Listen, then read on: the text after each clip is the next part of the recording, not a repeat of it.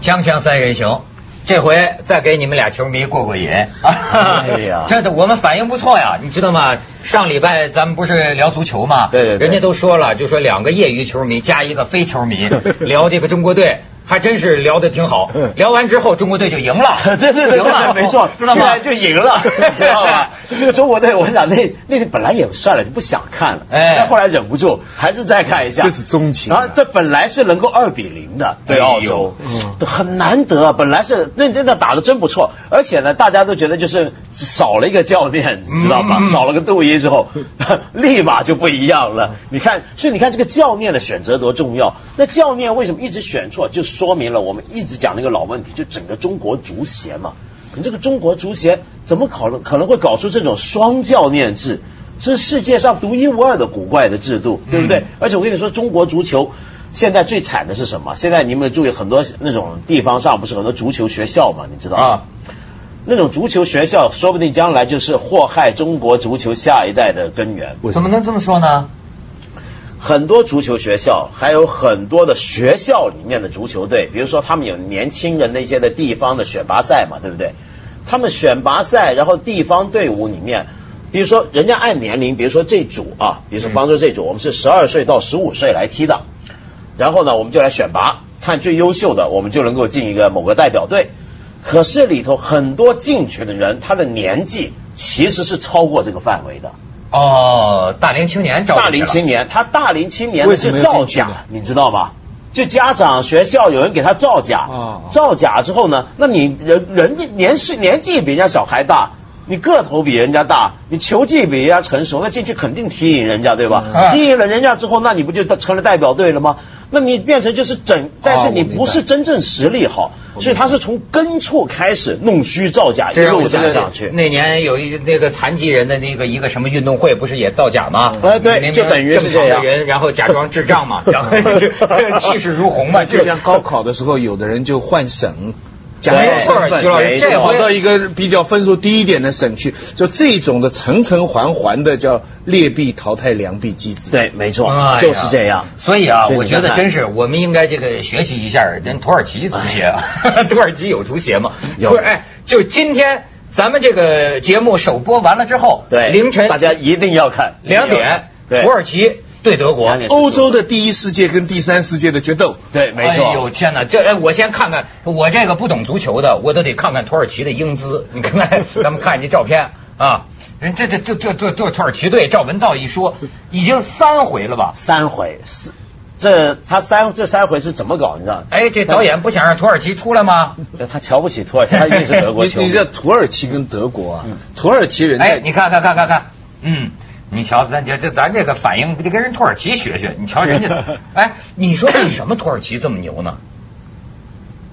过去我当然是足球白痴啊，但是确实很不大怎么听说他土耳其嗯没有多么没有突出没有啊没有，六年前的世界杯他打进前四名了。对哦还是吗打到第三名，对对不最对？近所以那时候世界呃强强手如林，土耳其打进去的。对土耳其这次是被人呃完全不看好的。对赛前人家开玩笑说：“哎呀，我们乱鼓了。”鼓土耳其跟俄罗斯争冠亚军了，这个是一个完全开玩笑的话对，嗯基本上就像中国跟菲律宾打世界杯了，对差不多这样的意思。对结果现在完全有可能哦，还就有差一点步了。还有一点，你就要知道土耳其的悲惨历史。嗯，就是那个土耳其诺贝尔文学奖得主帕慕克，啊帕慕克他不是最近来中国访问吗？对帕慕克就是个球迷，他是个标准球迷，他捧的是土耳其有一个老牌队伍，呃，香港叫做翻译费伦巴治嗯 f e n b a g i 他是这个队的球迷，这个队也是欧联里面的一个一个队伍啊，每常常去打欧联的。然后他就说啊，他们土耳其人有一个特点，跟别的国家不一样，不一样在哪呢？就土别的国家的球迷崇拜的偶像，多数都是前锋，对不对？呃比如进球说能的进球的嗯，就比如说要不你也是中场大脑，像齐达内那种，对吧？嗯那你知道土耳其人崇拜什么吗？崇拜门将。那很多你队知道你知道为什么的吗？为什么那是因为他说他我们国家的人习惯失败，前头的人都不会进球，中场的人拦截不住那跟人家，中国有共同语言后场也哦守不了人家，到了最后就是靠门将这最后一关来把着。哎呦就土耳其人长期是在这种情况我。所以，但是好像今天晚上他那正选门将已经已经上不了场了，上不了场了就剩十四个了，你知道现吗？在现在西班牙人也崇拜他那个门将，对，那个门那个门将是很厉害，而且我我在我还没讲完，就土耳其人还有一点，他说土耳其人不止足球上习惯给人看不起，习惯失败，土耳其人还有另一个特点，就这国家在欧洲不给人当欧洲看。对对就欧洲人一直有个感觉，就比如法国萨尔科齐不是说土耳其不算欧洲这个国家嘛？嗯虽然土耳其的球队打这个欧盟杯、打欧洲联赛杯已经打了很久了，打了五十年了，但直到现在，人家都觉得你这第三世界的这什么亚洲人来冲我们欧洲人，所以在这双重的耻辱底下，就是土耳其有种特别的那种，因为哀对哀兵必胜对，背水因为一战因为自己的痛苦，因为自己长久的被歧视，他们反而更爱国。他说他因为帕慕克还有一点，我觉得说的很妙，跟我们中国现在处境有点关系。他说地震之后啊。是能够激发爱国主义的，像土耳其那时候地震，嗯嗯嗯同样的，足球的足灾难也能够造就爱国主义。他说，土耳其人最爱国的那一刻是二十年前、三十年前输给英格兰八比零，输了之后，他们知耻近乎勇，啊今天就这样。那中国现在也有契机了，啊有人有契机评论说了二我们在八有重希望了，有中国有对对有对有人有人评论，二零零八中国什么都不正常，就足球正常。，嗯没错儿，没错儿 嗯对不没错儿对？就足球正常。现在中国足球就缺两个人，一个就是找土耳其的门将，对还有一个找一个希丁克做教练啊，啊，对不对啊？希丁克哇，现在全中国人都当在年盼是望，想过找希丁克，最后我们嫌人家贵，你知道吗？不是嫌人家贵，是咱的钱呐、扣除各项哎支出以后不够了。哦，是啊吗？咱足协全世界请人嘛，人人家希丁克有个假的嘛。对啊咱足足协，我想啊，中国其实现在除了抗争募捐以外哎啊，咱们弄个足球募捐，咱弄个希丁克募捐，我们都愿意捐点钱。对啊，不是我们中国球迷足钱球还少吗？我觉得中国足球钱那个时够多候的了就是不够，现在找的就是最便宜的一个，就是这么简单。足球拿来请外国人，希丁克就是就是钱不够。就是钱不够，我不知道他们正常开销以外有什么其他开销，我们不知道。我们相信他都是必然开销。现在就算他全部不够，我建议我们发起一个，因为我们大家现在球迷的粗浅的共识是，让希丁给希丁克一个机会。 要是他也不能练中国足球的话，我们就中算国了，就算了，中国以后就别提起来了咱们就算了哎。我们可以回复唐朝那种， 就是我们蹴鞠我蹴鞠，我们玩蹴鞠算了，啊 那来个哎 搞一，个我们回复李鸿章的方法，这么多人抢一个球，多给一个吧。 对对对对对玩中有中国特色的你你你足你知球道希丁克吧嗯？他他他总算韩国知道队了。韩国队就是你去对韩国队对对是对对搞进澳洲四队强，那个对四强当然有点猫腻，但是不管怎么样，他把韩国训练好。澳洲对队嗯，哇，这次的俄罗斯队，我告诉你，哦说实在虎话虎生风了真的是说实在话，谁打败那个荷兰，我照理说都恨谁，可是那天我一我佩服的不没有得你了。没办法，就是输的是心服口服。因为俄罗斯我那们荷兰球个迷打真的是比荷兰还要荷兰。对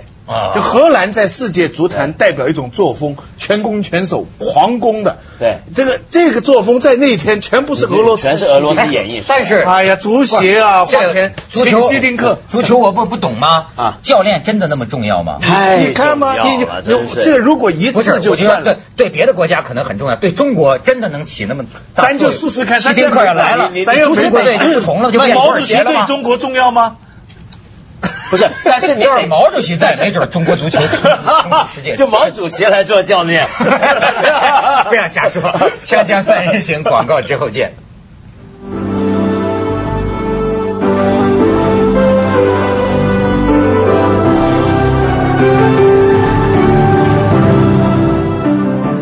你看，你说教练当然是很重要，但是我在报纸上看呢、人说土耳其嗯那跟球员的这种哀兵必胜，就这种精神很有关系啊。说都是最后几分钟那个反败为胜，然后呢，你这样的人连他的对手今呃今天晚上他不是那个什么嘛，德国嗯对吗？德国队现在聊了，说土耳其是个可畏的对手，为什么呢？因为他身上有我们日耳曼民族的精神， 对吧？因为因为日耳曼话说什么 对，因为说在他们德国跟德国关系很密切在德国的外国人当中，就是外籍的人当中，有很200万大比例，很大比例万是土耳其人。你知道土耳其人在德国是个什么情况吧？嗯你星期天去中环看菲佣就知道了， 对，哦就就是那种，就是那种在德国市中心最漂亮的地方，这个这个以前火烧的柏林的国会大厦前面一大片草地。都德国人呢，是这个地方是很庄严的地方，嗯可是到了星期天，那里到处都在 barbecue，对对那个草呢土耳其搞得很脏，很多人临时做厕所，就是土耳其人在德国就是一个廉价劳工，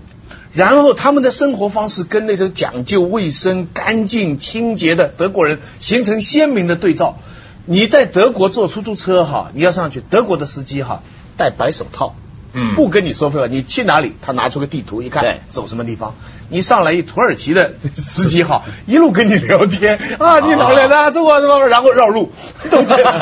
要要不说他踢足球他够所冤。以很有亚洲特色所以很有亚洲特色。所以德国人基本上觉得土耳其真的不是欧洲人，所以现在要碰到足球，碰到这个，哎呀，今天晚上而且好土看耳其人呢，这个狂足球啊，这个他的球迷疯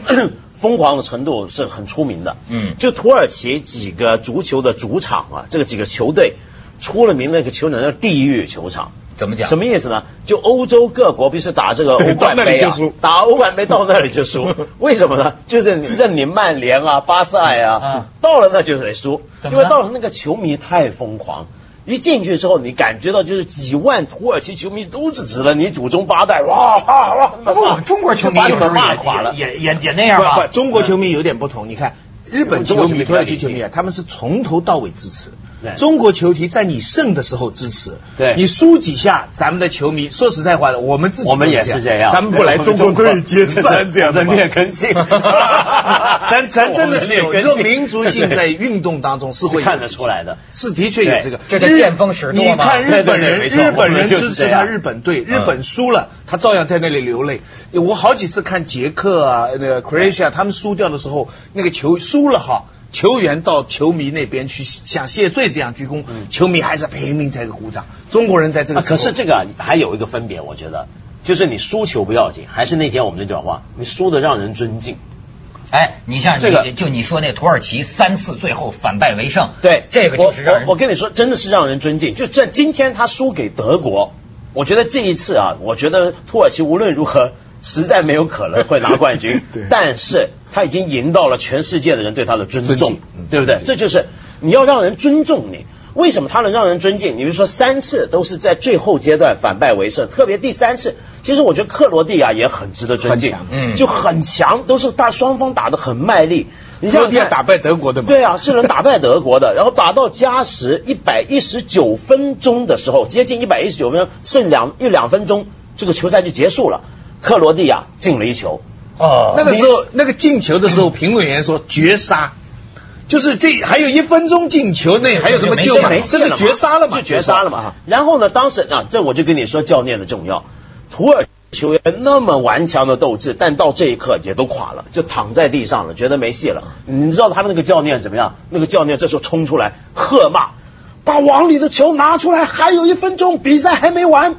然后呢，他球员后来我看那个记者报告说，那个球员回忆啊，说教练当时用凶狠的目光扫视他们，然后一会儿就疯了，拼了。然后那个那个龙门呢、啊那个那个门将是怎么样？那个门将也很悲惨的遭遇。他世界杯前呃零二年世界杯的时候，曾被认为是世界上最好的球门之一。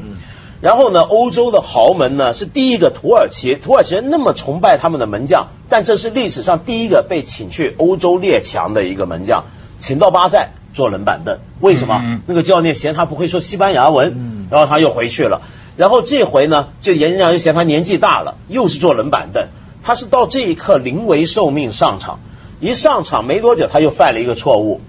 犯了一个错误，对方才进球。但是这时候轮到他开这个龙球门球的时候，他开的非常好，非落点很准，所以造成了就是在比赛结束前的五秒钟，五秒钟。啊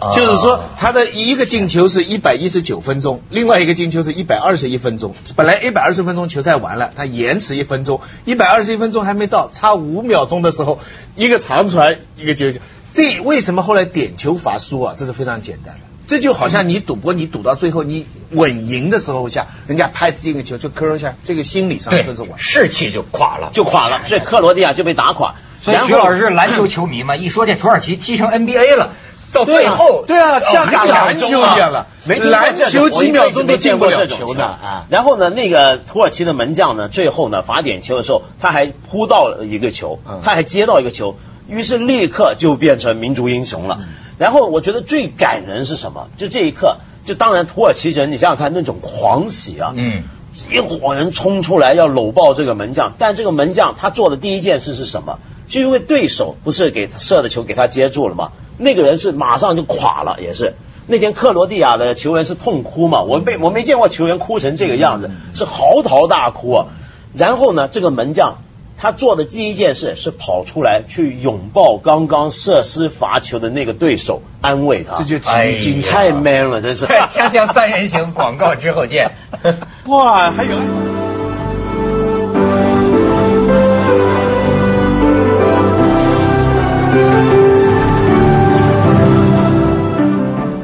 哎，我不懂，我就瞎想啊。就现在土耳其就剩十十十四条枪，对吧？哎，说不定要真把德国给赢了，你说那不就是 King of the World 就获没他有没有没他有盖了？他没有没有，他还是只是进决赛，他那边还会碰到西班牙或者俄呃罗对斯。，但是我就是说呀，就是今天晚上对对这个德国，嗯对。呃难道没有这种哀兵机什么会的机会不大，机会太机会太大不可能你我觉你得感这情你可以支持，你要赌球的话，你你算。但是我跟你讲啊，啊，你别看我是不懂体育，但是我接触过一些这个教练和运动员，我发现他们有时候经常说一个词儿，就是说什么呢？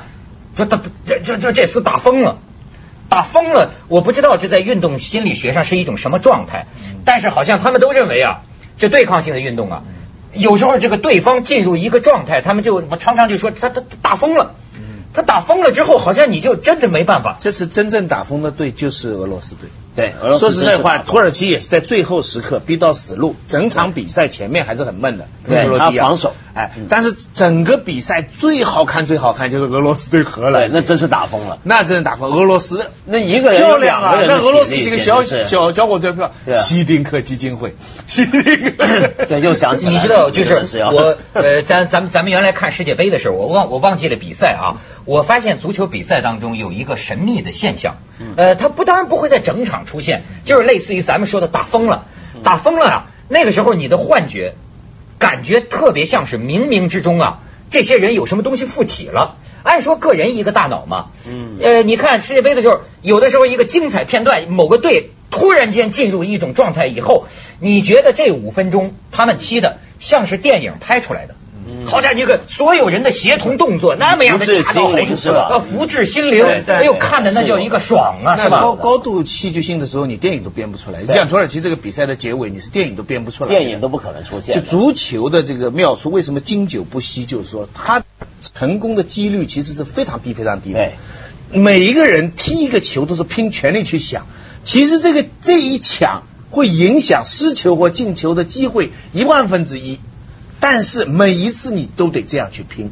多么像我们人生啊！我们每天每每时每刻，我们见到每一个人做每件事情，你要影响你的命运的机会是很少很少的。对没错但是你不能错过任何一个机会。对，没错，所以你我永远不知道什么时候是决战时刻。对对，所以我就觉得呢，足球是吧？它比那个篮球还更比较像我的人生或者一般人的人生。对因为你看，人人生没那么多成功的老进球，更多的时候是大部分时候你一直在尝试，一直就没戏，一直就没戏。对，只有很偶然的机会，梆一嗯下子。足球像古典时期的人生，嗯像以前古典音乐对、古典时期的人生，现在的人生呢，越来越像篮球跟橄榄球了。对就非常机械。嗯比方说，我们非常知道，我 interview 是我最重要的时候对。我刚进来，我工作可以马虎一点，但是我快要续合约了，我这个时候要发表一个论文，很像橄榄球，哎对，比就如非说常像程篮序球，我们化知道。第三节该怎么打，哎，是吧第这三节种事情都是到很清最后楚的几分钟怎么样？你几次犯规，它有个规律性对。但足球球是没有最的没规律性嗯，它是一种古典人生。而且有有一点很特别，就足球啊，你看这回的欧洲杯你就看得出来，就是